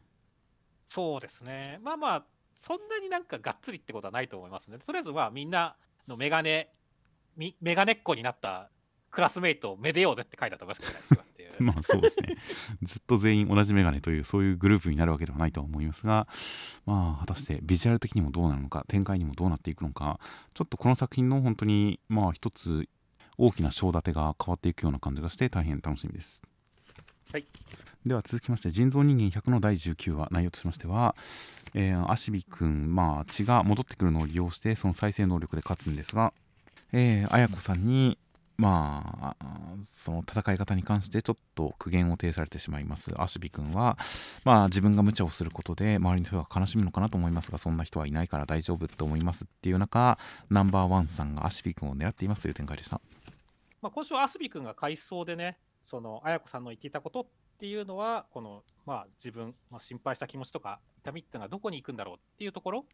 っていうのは俺もなんかすごい共感できる感じがあっていいだって思いましたね。はいはいまあそれはそうだよなっていう納得感がありましたねそうなんですね。これ俺がなんかこう、ある種の誕生日サプライズみたいな。やつがあんまり得意ではないんですけれども、それもやっぱりその、やっぱりこの、みんなにこうちょっとよそよそしくされて、俺の誕生日なのにな、シュンってなってる。はいはいはい。みんな結局祝ってもらって嬉しいけれども、あのシュンってなった気持ちがなんか俺はすごいこう気持ち悪いというかね、あの気持ちがすごいなんかどっか行っちゃうっていうのがすごい嫌だったっていうのがあるからね、だからそれをちゃんと言語化してもらったみたいな形で、はいだはいこれに関しては本当理解ができるなっていう感じではあったんですよね。はいはい確かに僕もサプライズはなんかうんまあ当然相手が喜んでくれる人だという認識のもとでやるんだって相手がそういうの苦手そうだなと思ったらやらないのかもしれないですが確かに個人的にはなんか騙すのは嫌だなって思いますねはいはい、なるほどね。で、まあまあ、だから、でも、そしてこのね、なんだろう、悲しむ人がいないからこそ、俺がみんなを守るんだっていう展開は、めちゃくちゃこう、ある種のうつフラグというかね。うん。ね、そんな悲しむ人がいないって言って、モート政府がね、まあ、これから先新たなね、まアシビ君の家みたくなってくると、そうとも言ってられなくなるしっていう形でね、回収される展開だと思いますし、はいはいで、さらにその、まあ、一ナンバーワンが出てきて、もうなんか、一気にモート政府襲撃しそうな感じ、めちゃくちゃ不安になってましたねっていう。まあそうですねまあ次の任務にちなんでという可能性もありますがなんか駒のつながり見ると乗り込まれてもおかしくない気がしてすごく不安になってきますねそうなんだよね。あとはその缶詰のくだりはいはいはい。に関しても、そのなんだろう、ある種これは突然変異のハムスターがアシビ君っていうことなのかなとかちょっと思ったりもしつつっていう感じなんだよね。それは確かにまあ重なってくることはあり得る気がしますね。こうなんだろう、ヤオ家の中からら全体的な品質もいいだろうって言ってるけど、実はアシビ君はハムスターだったみたいな 感じなのかなっていう感じかと思ってますし、まあまあそのあたりっていうのはい、もどうかかってくるかっていうのは、ちょっと自己自主以降の展開で楽しみだなって思いますね。まあそうですね。確かに。なんかナンバー13ナンバーワンさんナンバー13はまあこれまでにその八尾家の人の肉体というのをいろんな人造人間にこう縫い付けたりっていうことをやってきてはいるんだと思うんででその延長線上でアシビ君に対する興味を持ってるんだと思うんですが確かにアシビ君特有のこの一族だけ一族みんなとは違ったアシビ君特有の凄さみたいなのがなんかありそうですもんね。そうだね。いやーという展開なのでまあここでこの13が確認に来るっていうのはアシビ君の価値を上げるようなそういった展開になりそうでもありますしあとはやっぱり最初に提示されていた番号が大きいほど強いっていう基本設定がありますからねそうだね。なので13に関しては単純な強さとは全く違った怖さを持ったキャラかもしれないんでそういった感じでも13、まあ、このタイミングで登場して絡んでくれそうなのは本当に大変楽しみですよ楽しみですね。では最後に目視コメントとしまして、えー読み切り超順長女先輩沼俊先生実家の太ったチワワがサマーカットされた姿が好きですよろしくお願いしますということでした いやーいいっすね。まあ確かにチワワのサマーカットってもう聞いただけでかかわいいって感じで 思いつけますからっていう。正直僕はサマーカットというのがどういうものかはイメージできてないですがまあ太ったチワワは健康だ大丈夫かなってちょっと心配になりますね。まあでも犬は別にちょっと丸々してるくらいが可愛いと思いますよ。うん小型犬で太ってるってなんかいいのって思っちゃいますけどね。まあうちの俺ポメラニアン飼ってるんですけど、はいはい。まあちょっと太り気味だから痩せさせてねとは言ってるけどもまあちょっとこの丸々してるくらいが足が別にそんなこれ以上上げなければ大丈夫だよっていうラインで丸々してる感じは可愛いっすよ。なるほど。まあ、可愛いは可愛いかなとは思いますね。うんあとは、読み切りゲリラ食堂市間健二先生、読み切りです。読み切ってくださると嬉しいです。よろしくお願いいたします。そして、伊達先生が、エスコンフィールドで温泉につながる、温ん？エスコンフィールドで温泉に浸かりながら野球を見る夢を見ました。北海道行きたいということでした。夢なんだっていうね。残念ながら夢でしたね。そうですね。まあまあまあ、ね、ちょうどまあコロナもね、そのある種、締め付けが厳しくなくなったんでね、はいはいはい。まあ北海道行ってほしいなって思いますね。まあまあそうですね。エスコン エスコンフィールド自体、ごくごく最近オープンしましたから、まあ、いいいんじゃ 連載、いつか連載を獲得するとしたら、その前にこう言っといた方がいいかもしれないですね。そうですね。っていうので言ったら、キルアオの藤巻先生、こもりっきりで1話目、2話目書いてる間に桜が咲いて散ってました。春ですね。という、実に漫画家らしいコメントでしたね。そうですね。まあ連載は激務ですから、こうなるとやっぱ北海道行けないですからねっていう。そうですね。この季節感ないネタはいろんなあの作家さんが書きますよね。ですね。まあね、人造人間100の江戸島先生も全く外に出ないので外出するたびに季節の温度変化に服が対応できませんってのもそうだしねっていう。はいはい。あるあるですね。まあそうですね。あとはヒーローアカデミアの堀越先生、えーマーク5が好きなんです。ということで、えーまあ、あの、アイアンマンのあのスーツですね。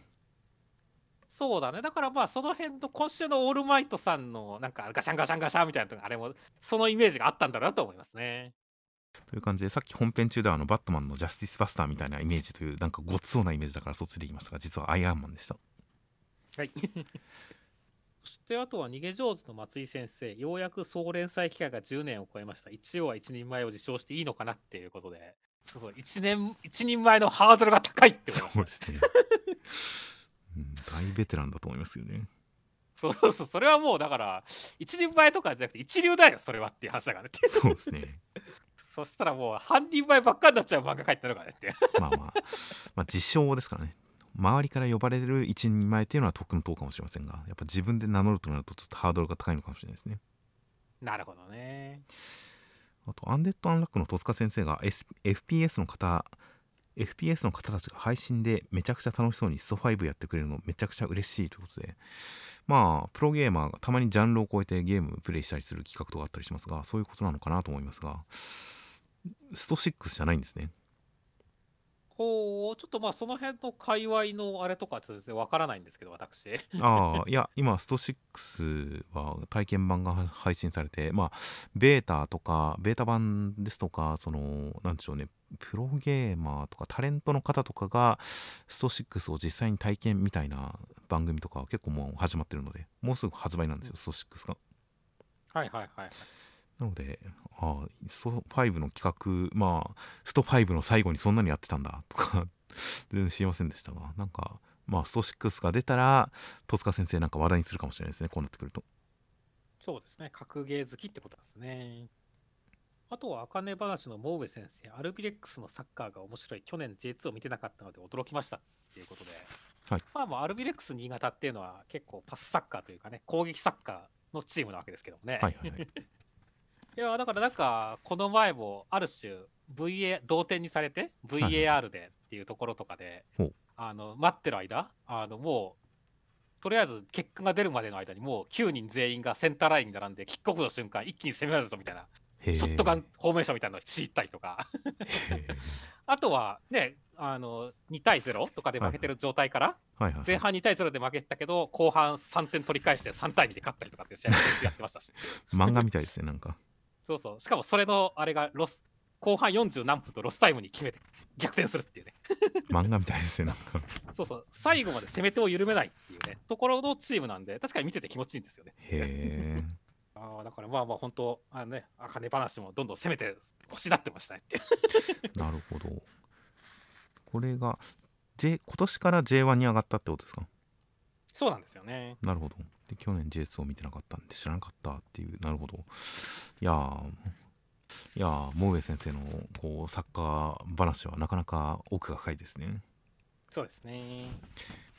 えーなどなど目視コメントありました。では、来週からまた新連載が始まります。えー新しい世界へ君と春のニューチャレンジ新連載4連弾第3弾情熱の昭和×ボクシングストーリー新連載表紙関東から54ページドリトライキララ坂俊キララ坂淳先生。戦前日本少年は妹のために拳を握るという戦前戦前なんですね。いやー、これに関しては本当、キララ坂先生って言ったらやっぱりギャグの人っていうイメージがあるんで。はいはいはい。ボーンコレクションとかもそうだし、これどうなんかね、ガチで真面目な方に行く可能性もあるし、ギャグの可能性もあるし、ちょっと読めない感じになりますね。まあボーンコレクションの後にジャンププラスでキラー坂先生が載せたボクシングの読み切りはごくごく真面目な作品でしたねうんなのでまあどうなのかしかし戦前の昭和ってなかなか渋いところをついてきますねいや、ほんとそうだね。いや、まあ、逆にやっぱボクシングっていうと、まあ、はじ最近だとまあ初めと一歩だし、昭和ってなってくると明日のジョーとかはあるけど、あれも別に戦前ってわけじゃないしねっていう。はいはいはい。なんか戦後の貧しい時代にみたいなそういったイメージはすごくありますが、まあ、この作品もなんか連載中で戦後になっていったりするのかもしれませんが戦前の昭和ってなかなかイメージしづらいですよね。そうだねちょっと正直ボクシング界隈がどうなのかってことすら分かんないからね。ボクシングはより一層わかんないですし何か軍国化に突き進む不穏な空気だったんだろうなみたいなことは思いつつ具体的にはわからないんでなかなか時代設定一つとっても独特で面白そうだなと思いますよ。そうですねあとはセンターカラーがコミックス最新10巻絶好調中仙台の乱衝撃のクライマックスセンターカラー逃げ上手の若君がセンターカラー。もう一つが、えー、人気投票大発表大人気御礼センターカラーアンデッドアンラックという形でセンターカラーで人気投票の結果発表みたいです。おお楽しみですね。楽しみですね。アンディフーコちゃんでワンツーフィニッシュですかね。最近アンディ出てねえけどなっていうそうですねあとは、えー、アニメ驚異の大人気放送中えー、戦況仮立センターからマッシュルという形でアニメ驚異の大人気、えー、驚異のっていう言い方がいいですね。いいですね。といった形で、えー、センターから3作品となっております。では、先週のコメントをちょっと見ていきます。えー、まずは、まあ、先週、新連載、キルアオのコメントがいくつかありましたね。あまあ、多少テロ事件に言及したこともあって、はいはい、まあそこでかクロバステロ事件っていうのがあったのコメントとかがあったりして、はいはいはい、あああったって思いましたね。確かになんかありましたね。あれでしょそのなんか黒子のバスケの、まあ、同時イベントとかそのアニメ関連のイベントとかにそのまあ不審物だったりなんか液体だったり脅迫状だったりとかっていうのが届いたっていう事件だよねっていう。ああ結局それはなんか解決とかしたんですかねそうですね。確か捕まったには捕まりましたね。ただ本当その表現の自由とかねそういったのをちょっとやっぱ侵害する許せない事件ではありましたからね、はいはい、まあまあそういうことだからね、まあ、まあ藤巻先生はもうそういうの一番憎んでるでしょうからっていうことで、ね、まあまあまあ。売れれば売れるほどそういった事件に巻き込まれる可能性は上がっていきますからね。そうですね。いや今こうしてまた新しい作品を書いていただいてて本当にありがたいですよ。そうですねとはまあ一般人であれだけの爆発規模とか裏ルートがあるのかとかね、はい、あの変態が天才だったのかみたいなコメントもありましたけども、はいはい、どうなんでしょうね、まあ、裏ルートなんか黒の組織的なもの。コナンでいうところ、はいはい、ありそうだなと思ったけどでもよくよく考えたら主人公が黒の組織画かもしろっていう。思ったけどっていう。そうなんですよ。なんかあの変態のなんかモノローグ的なのも含めて本当にただの変態っていう感じが徹底してたんでなんかうん、組織っぽいものは感じはしませんでしたがでも今後世界観が広がっていくに合わせて何か実はあの変態もっていう展開はあってもおかしくないですよね。そうですね。あとは、えー、殺し屋多すぎ問題のジャンプわらとか殺し屋じゃなくて特殊部隊とかでよくないっていうコメントとかもあって確かに殺し屋がどんどん増えてるんですが読み切りも含めてで特殊部隊で良くないっていうのは確かにあったりするんですがまあでも殺し屋だとやっぱりそこに構成とか改心の要素がまた出てきますからね。そうですね。坂本さんとかもそうでしたがまあかつて人を殺していたがもう人は殺さないみたいなそういったところでキャラクター性を上乗せしたりとかそういうなんか、うん、改心したダークヒーローというか そういったのもちょっと中二心をくすぐりますんでやっぱり殺し屋には殺し屋特有の良さがあるんじゃないかなという気がしますね。そうですねとは、えー、坂本デイズのコメント構図で見せる漫画家は尊敬するという形で先週の坂本デイズのあのアクションに対する感想でしたが確かに本当に構図だけでも見事でちょっとやっぱりあの構図だけでも面白いっていうと一瞬ブリーチを思い出したんですけどね。はいはいはい。まあまあまあ本当見せるコマのその迫力というかね。格好だけでなんかキャラをこの角度で見せるだけで本当頼もしいかっこいいっていうのあったりしますからね っていう。はいはい、というまあブリーチに関してはストーリーが恐ろしくゆっくりになったりなったりという弊害があったんでその点坂本デイズはもうストーリーの進みもテンポよく大変いいんですけどね。そうですね。いやでも本当に表現力演出力だけで読ませる素晴らしい実力のある漫画だなと思いますよ。そうですね。そうですねあとは青の箱のところで、ね、あのまあその大輝くんがねこの悶々としてて一人ちょっと、ね、夜更かしってかね寝坊しちゃったみたいなところに関して俺がなんかやっぱいろいろね悶々としたんだろうねっていうことを言ってましたけどはい でそこに対していろいろな妄想をした自分はもう汚れているっていうコメントがあってい。や、はいでもそれ普通だから大丈夫だよって思いましたね。まあそうですね。あ。それはもうあえて言及しないだけで別に、うん。うん。まあそうですね。混乱して逆に性欲に結びつかない可能性はありますけどね。そうですねただまあそういうね、まあ、性欲に結びついた妄想をしたって楽しければ OK ですって思うんですけどねって俺はいやいや全然まあ汚れてないですよねそんな。まあ、汚れてないですね。そしてあとはアンデッド・アンラックのコメントとかで、まあ、フーコちゃんモテすぎっていうところで、だからこそこうアンディが苦労しそうみたいなところのコメントがあって、はいはい。まあでも正直、まあなんか前も話したかもしれないけど、アンディがそのある程度固まったユフーコちゃんラブであ集まったユニオンの下から全員倒していく展開あると思うんだよねっていう。下から順に全員倒してくるんですそうかだからあのゆそうそう下から全員倒してて、フーコの隣は俺だからみたいな。で最終的にジーナさんとナンバー横は私よって言ってもうものすごい戦いが始まるみたいな のはあると思うんだよね確かに顔合わせが敵対から入るっていうのはなんか面白そうでありますね。そうなんだよね単純にピンチに助けに来るとかだけではなくて本当になんだあいつはいきなりそんな 俺た俺たちの風子のその恋人ずらしやして現れやがって気に食わねえみたいな展開はちょっと面白いかもしれないですね。そうだよね。楽しみだなと思ってますね。あとはそうですね。人造人間100のところでまあそのまあ血を流して戦うところがアンディっぽいって話になってね。でまあもしアンディっぽくなるんだったらその股間のノリとかはいはい。そういうのあるのかな？足見君もっていう話をした時に。はい。いやでももう現代って股間出せないっしょみたいな話した時に犬丸出しっていうコメントがあって。ああ確かに。確かに犬丸出しはジャンプ連載で股間出してたわ子供のって思って。で確かに。も足見君どうだ？いけるか年齢的に。もう無理か。いやいけるいけギリギリ。うん。56歳までですね確かに。ちょっとライン超えた感じがあるよねって足見君は。そうですね。ちょっと10歳小学校高学年行くと厳しい気がしますね。そうだね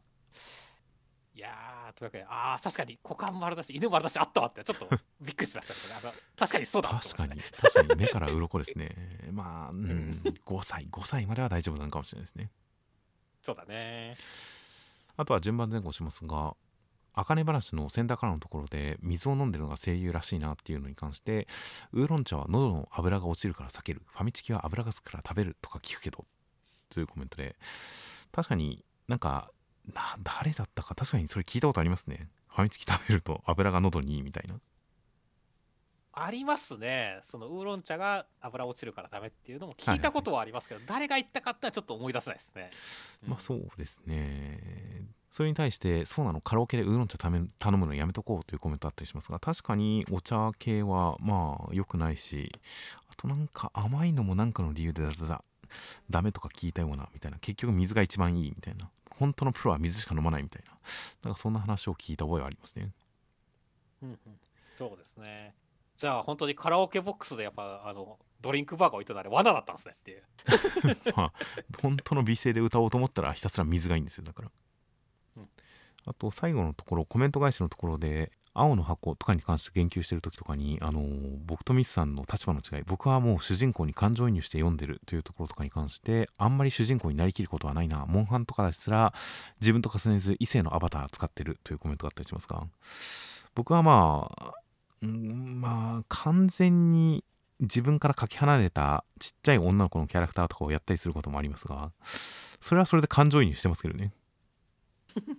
多分ちょっとあのそういう女の子のアバターでプレイしてる時は僕はちょっとめめしい感じに動いてると思いますよきっと。なるほどね。うーん俺は媒体によりけりかな。でも恋愛漫画に関しては主人公に感情にしてるというよりかはなんだろうスナックバスへのまあ森田理論だったかな。まあそれはスナックバスへ理論で。ねあのあ達にか。スナックバスへの達に理論で。はいはいはいであのラブコメを楽しむには主人公のことが好きにならないといけねえ。それっていうのはもはや俺読者の俺もヒロインの一人ってことなんじゃねえかっていう理論に近いものを感じてます なるほど。うん。まあ、まあ、ただゲームに関しては完全にでもまあモンハンなんかは俺は完全に自分がモンスター買ってるぜっていうテンションでやってますけどね。ああ。まああんまり自分に似せたアバターは作らないですけどねなんかすごい自分で憧れるようなすごいあの筋肉もりもりのマッチョマンとかを作ったりとか。まあ、そうだ俺はあんま自分では似せない。ねむしろやっぱその自分がこの世界だったらこんな格好になりたいとかね。こういう感じの、まあ、装備つけるからこういう感じのまあ俺も結構モンハンは金こうなんかマッチョな形にしがちというか、ね、その男らしい感じにしがちだけどね、はい、っていう感じではあるね。結構両極端で巨大なマッチョマンか小柄な女の子のどっちかでやるんですよね僕ははいはい大抵のゲーム、ね、という感じでやったりしますが個人的にはどっちも感情移入してやってるんでなのでよくミスさんと打ち切り漫画の人気投票とかやると顕著に出ますが僕はかなり主人公 B 期ですからね基本的に。そうだね。主人公というだけでかなり加点が入るんでそういう点で僕はかなりこう主人公に感情移入するっていうスタンスがなんか子供の頃から根付いてるような気がしますね、うん、